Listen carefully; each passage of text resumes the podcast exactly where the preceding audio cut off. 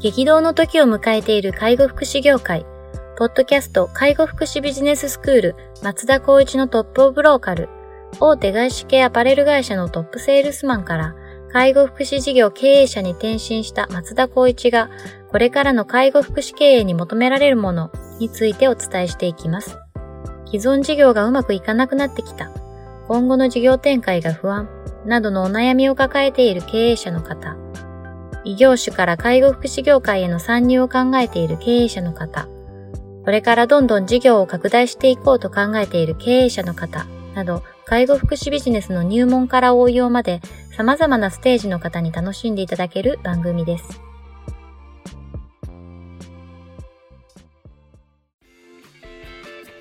こんにちは。ナビゲーターの松本慎二です。ポッドキャスト介護福祉ビジネススクール松田光一のトップオブローカル。トップオブローカルとは介護福祉事業において地域に密着し、地域に愛されることで地域のナンバーワンになることです。松田さん、本日はよろしくお願いします。よろしくお願いします。じゃあ本日も早速いきたいと思います。はい、なかなかちょっと面白いテーマかなと思ってます。はい。はい、えっ、ー、と、地方でメーカーをやっている経営者ですと。介護事業への参入を考えています。まずはデイサービスからスタートしたいと考えているんですが、当社には全くノウハウがありません。そこで FC への加入を考えています。FC での事業展開はどう考えられますか？メリット、デメリット等をご教授いただけると幸いです。というようなお便りです。FC ですよね。まあ、これ、まあ、全体ちょっと経営者目線になっちゃうと変な答えになっちゃうかもしれないですけど、はい、メーカーで経営をやっている経営者の方で介護事業へ参入を考えていますっていう、このなぜ介護事業へ参入するかってすごい聞きたいなぜ？そうですね例えばその収益をもう少しより担保する。もしくはあの税金対策としてうまくこう事業展開することによって分散化するとかいろいろ考えられるんですけど、はい、まずもってその介護事業へ参入するっていうのは松本さんもご承知のようになかなかこう難しい部分がある。でもそれを承知で考えている。その中の一つの選択肢は FC であった場合っていうことで考えたらこの方の選択肢としてはメリットが高いかもしれないですね。ノウハウを知らないっていうところで、まあ、ちょっとその先ほど申し上げたように介護事業に参入するっていうその意図が何かによってなんですけども、はい、介護事業ってやっぱりこう気持ちをちょっと今までのジャンルとは違った意味も込めて対応しないと人の対応っていうのが結構取られてきてしまうので、はい、マニュアルとかあるからできるっていう話でもなかったりするんですよね。そうですねただノウハウがないっていう前提でいくんでしたら FC でやった方がメリットとしては大もう多大にあると思います。要するにやり方がもうちゃんとレクチャーされていて、はい、どういうふうに手順のフローがあってそれに対してスケジューリングも決まっていてであとは人を集めて、えー、っとまあ、その FC 選定してるところがちゃんと社員指導、うん、スタッフ指導っていうのもしっかりとあのノウハウカリキュラムがあるんだったら、まあ、やってもいいんじゃないかなと思います。ただし一番ポイントとしてデメリットと言われるかわからないんですけども必ず FC は収支モデルっていうのを出してくると思います。はい、やっぱ地域性とかっていう部分の観点に関わってくるんですけど、大体こうアベレージで収支モデルを出してくるので、なるほど。例えば関東圏に集中してる FC だったとしたら関東圏の収支モデルを出してくるんですけど、それが仮に私たち愛知県に住んでいて、名古屋市以外のところに考えた場合には、絶対数の分母、いわゆる利用する人たちが少なかったとした場合の収支モデルやっぱ合わないかったりするので、そうですね。そこの視点をちゃんと見れるかどうか、もしくはその FC がしっかりとリサーチしてくれるかどうかっていうことは、あの、事前に確認しておいた方がいいと思いますね。質問の仕方としては、この収支モデルっていうのはどういった統計ですかと。うん、じゃあ私たちが出そうとしている場所に関しての、えっと、リサーチってどうなりますかじゃあその部分では数字ってこの数字で合ってますかこの辺をちゃんと確認することの方が、まあ、経営者の方なんで多分そこ見ると思うんですよね。あこんだけ売り上げ上がるじゃんっていうのが FC のやっぱり魅力の一つだと思うんですけど、うん、実際それが上がるか上がらないかっていうのはデイサービスになるので、まあ、月100万円とか150万円の規模に応じてですけど、まあ、利益が出るような仕組みを取るとは思うんですけど果たしてそれが取れるかどうか。例えばえっ、と、等級値でしたっけ、場所によって報酬単価も変わってきますし、そういった部分もしっかりと吟味した提案力っていうのがその FC にあるかどうかっていうことはしっかりと見ていただいた方がいいかなとは思いますね。なるほどですね。一時期こうデイサービスの FC って流行ってた時期ありましたもんね。もうどうなんですかねこれ高齢者デイサービスの話だとしたら、はいなかなか難しいんじゃないですかねい今今のタイミングはい、だって例えばことですよね。1日型と半日型っていうことで、この FC 展開された時のめちゃくちゃ多かったのは、はい。基本的には、えっと、お泊まりデイサービスお泊まりでなんつはい。はい 問題ない。そうそうそう問題があったところですねあそこがまずずわっと出しましたそうですねも実際その部分の仕組み化っていうのはそこ法整備されてしまいました、はいでこれで報酬がどんどん下がってきたそのきっかけにもなったと思うんうですけどん。次に出したのはそれじゃなくって、まあ、あの元気な方が多くなってきたからということで半日型デイサービスですね。要するに3時間ぐらいの短い時間でもう本当に二足歩行できる元気な方が未病未病予防っていう部分で通うっていうところを展開するこれ大手、まあ、今も継続して FC 展開しているところも多いんですけど多分鈍化してきてるとう思いんます。じゃあ次にってなると FC が多くなってるのはやっぱり障害児の放課後等デイサービス。はい。いうところ、まあ、その先ほど言ったお泊まり亭ほどの飛躍はないんですけどそれでもやっぱり今収益性を担保するってなるとそっちにフォーカスされているような業界じゃないのかなって思います。そうですね。話を戻すと高齢者のデイサービスの FC だった場合には1日型の FC っていうのはなかなか私も聞かないのでうん。多分半日型ってことを考えてらっしゃるのかなと思うと要するに1日に対して2回転ぐらいするイメージを持つんですけど、はい。収益の担保する部分で言ったら多分月50万から100万あればいいかなっていうようなところだと思います。それまでやるのにもかかわらず一人の単価が低いので人数をどんどんどんどんかき集めない限り収益性は担保できないですからいわゆるランニングコストだったりとか単月黒字ってなるのではその FC の提示がどれぐらいかわかる大体6ヶ月9ヶ月で見せてくると思うんですけど、1年以上はかかるんじゃないかなっていう部分があります。やっぱ賢い経営者の方であればそれがそこまでして苦労しなきゃいけないスタッフも入退職を繰り返すような業界であるそれに対して担保するような売り上げもそこまでにはないってなったら本当にその FC をやるかやらないかっていうところの話になってくる可能性はありますね。なるほどですね。今ちょっとインターネットでしゃデイサービス FC で調べてみたんですけど、広告が出てきて、まあ、リハビリ型デイサービス？のフランチャイズとか、まあ、あとこれなんだろうな。これも多分リリハビリ型デイですね。なんかこう、シニアフィットネスみたいな感じの、ちょっと打ち出し方してるようなところがやっぱ、多いですね。これ2回転のパターンかそうですねは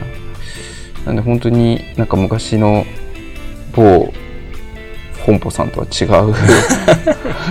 感じですよね、お泊まりそうでですね。みたいな。あの時も本当にお泊まりの金額こんな破格で受け取っていいの、まあ、何百円っていうようはなやつで、要するにこう介護報酬のところを回したいがためにお泊まりのサービスをプラスアルファ出していって、はい。ただその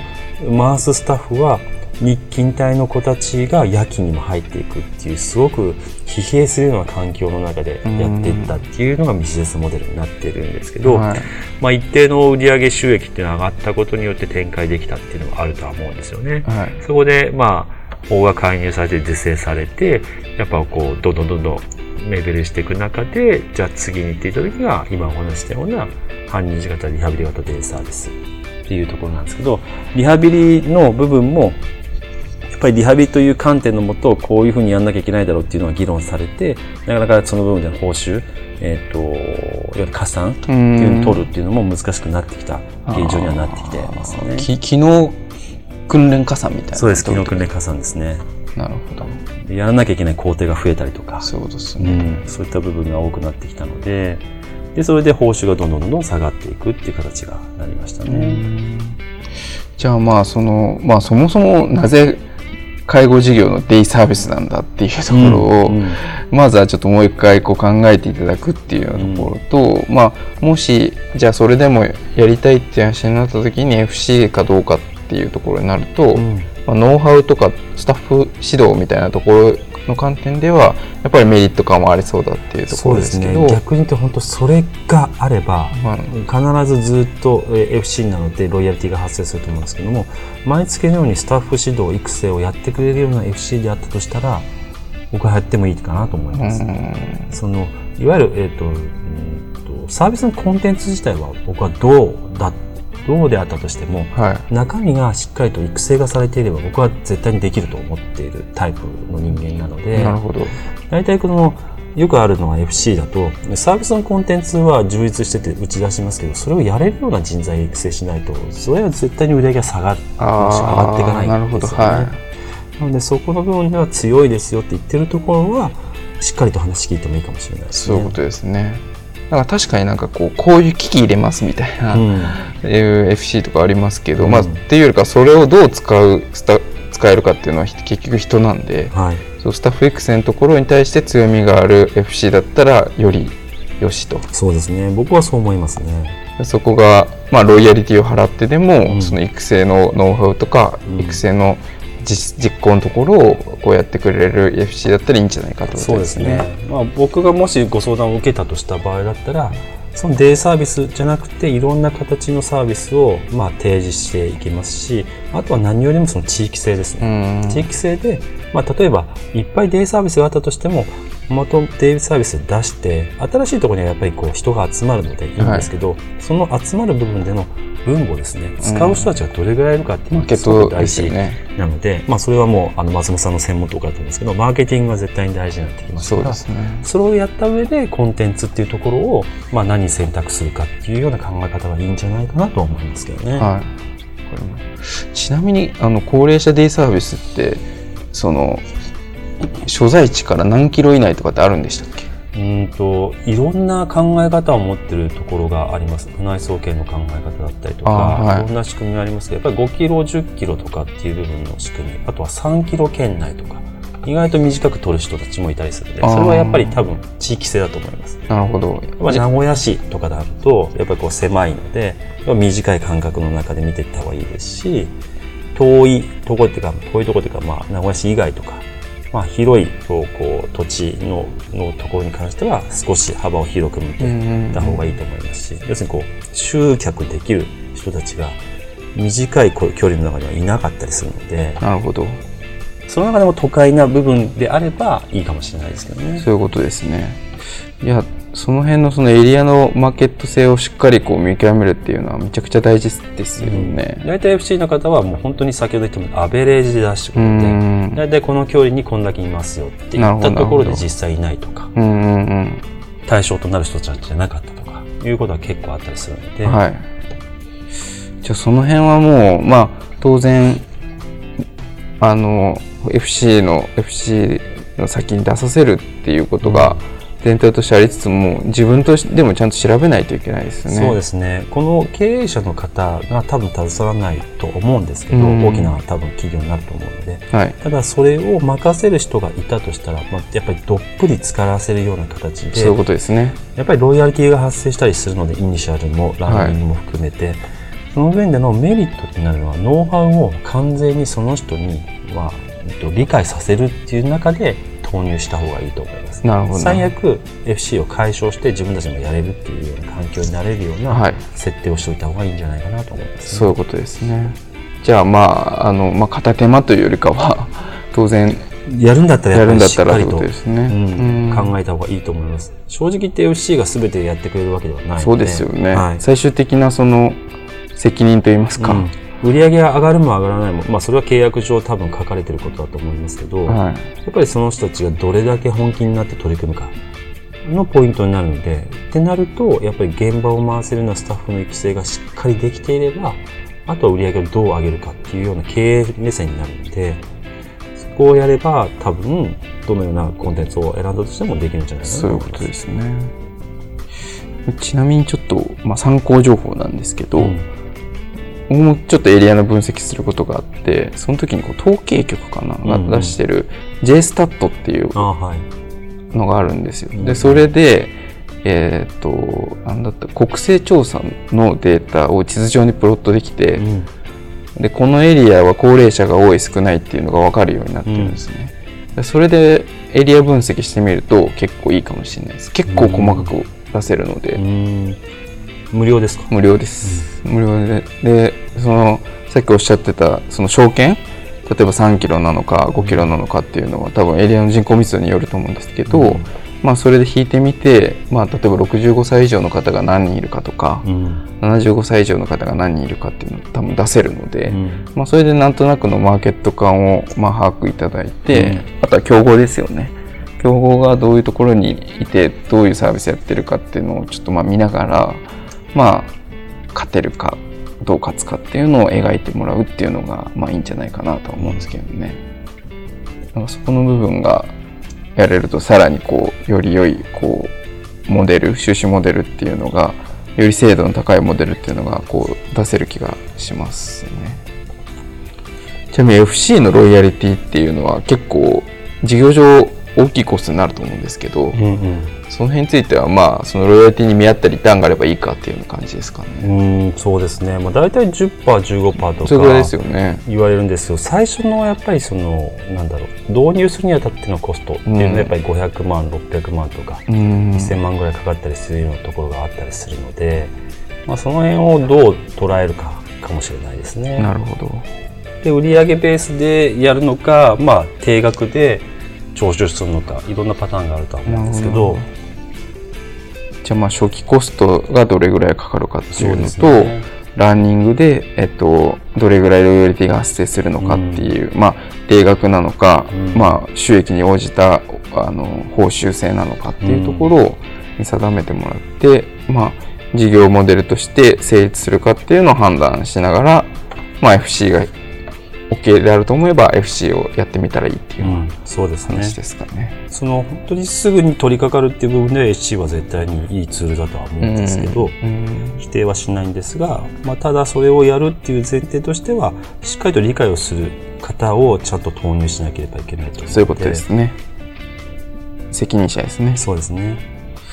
わかりました。じゃあ、あの、ぜひ、ちょっと検討いただいて。そうですねあとマーケティングがもし気になったら松本さんにもあ、そうですね。はい。あの、エリア分析とかうんはできるかなと思いますので、はい。あの、ご連絡いただければと思います。じゃあ、本日は以上とさせていただきます。ありがとうございました。ありがとうございましたポッドキャスト介護福祉ビジネススクール松田光一のトップオブローカル。番組では介護福祉サービスに関するご質問を当番組の専用ウェブサイトより募集しております。番組 URL よりサイトへアクセスし、質問のバナーから所定のフォームへ入力の上送信をお願いします。URL は http コロンスラッシュスラッシュ tol.sense かっこセンス world かっこワールド .com かっこコムになります。皆様のご質問をお待ちしております。